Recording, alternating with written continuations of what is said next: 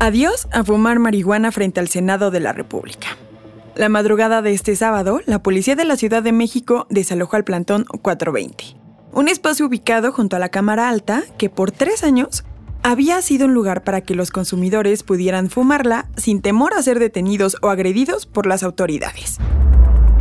Soy Carolina Lomas y vamos con N Diario, un producto de N Podcast. No olvides suscribirte, activar la campanita de notificaciones y entrar a nmas.com.mx para más contenido. Este lunes 20 de febrero, el fin del plantón 420 junto al Senado de la República. De esta forma, se libera un espacio, se recupera un espacio público para el uso y el disfrute común de toda la ciudadanía. Así habló Martí Batres, secretario de Gobierno de la Ciudad de México, horas después de que la policía desalojara la plaza Luis Pasteur, cerca del cruce entre Paseo de la Reforma e Insurgentes. Este pequeño parque fue desde 2020 un espacio seguro creado por activistas a favor de la legalización de la marihuana. Ahí se cultivó la planta, hubo talleres para que la gente se informara e incluso se hicieron conciertos y otros eventos culturales. Pero a ver, ¿por qué se terminó este espacio de activismo? En algunos medios se dijo que la policía lo hizo por reportes de violencia y narcomenudeo. Pero lo cierto es que ya había cuestionamientos hacia el plantón desde los mismos grupos que lo organizaron en primer lugar. A principios de este mes, miembros del movimiento canábico mexicano, uno de los principales impulsores de la protesta, anunciaron que dejarían la plaza Luis Pasteur, ya que fumar cannabis en este parque se volvió algo normal. El olor del humo incluso se volvió familiar para quienes transitaban por la zona. Para los activistas, esto fue una señal de que el movimiento, que ya llevaba tres años, no estaba funcionando. A pesar de que la Suprema Corte declaró inconstitucionales los artículos que prohíben el cultivo, la distribución y el consumo de la marihuana desde 2021, las cámaras de diputados y senadores no han avanzado en su regulación. La COFEPRIS, que ahora está obligada a emitir permisos individuales, tampoco da claridad sobre cómo llevar ese proceso.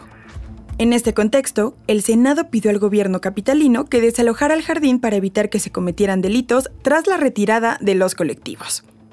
Ahora, varios policías rodean la Plaza Luis Pasteur para asegurarse de que no vuelva a ser tomada. Por el momento se mantiene activo otro plantón frente a la Estela de Luz, también en Paseo de la Reforma. No hay fecha definida para que se discuta la regulación de la marihuana en las cámaras y hasta el momento tampoco parece ser un tema prioritario en la agenda de los legisladores. ¿Y tú? ¿Qué opinas? ¿Estás a favor de que existan estos lugares?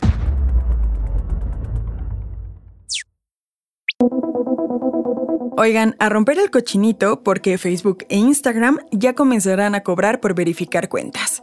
El propietario de Meta, Mark Zuckerberg, anunció a través de su cuenta de Facebook que lanzará esta semana un servicio de suscripción de paga que le permitirá a los usuarios de dichas redes sociales verificar sus perfiles por 11.99 dólares al mes en web y 14.99 dólares en iOS.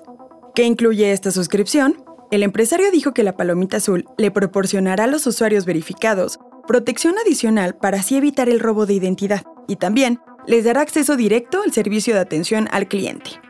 Zuckerberg escribió que, y abro cita, esta nueva función trata de aumentar la autenticidad y la seguridad de todos nuestros servicios.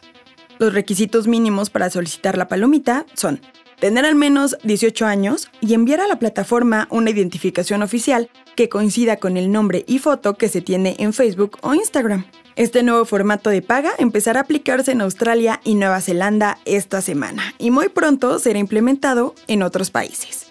El anuncio llegó en un momento en el que Meta, la dueña de WhatsApp, Facebook e Instagram, presenta dificultades financieras.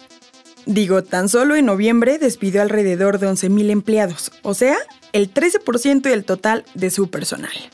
En fin, ¿pagarías casi 300 pesos mexicanos por tener tu palomita azul en Instagram y Facebook?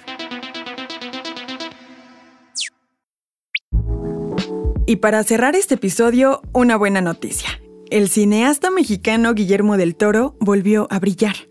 En esta ocasión en los premios BAFTA, donde la Academia Británica de las Artes Cinematográficas le entregó el galardón a la mejor película de animación por Pinocho. La gran triunfadora de la noche fue Sin novedad en el frente, una película con un importante mensaje antibélico, muy vigente en estos días. El filme también obtuvo el premio a la mejor película de habla no inglesa, mejor dirección, mejor guion adaptado, fotografía, banda sonora y sonido.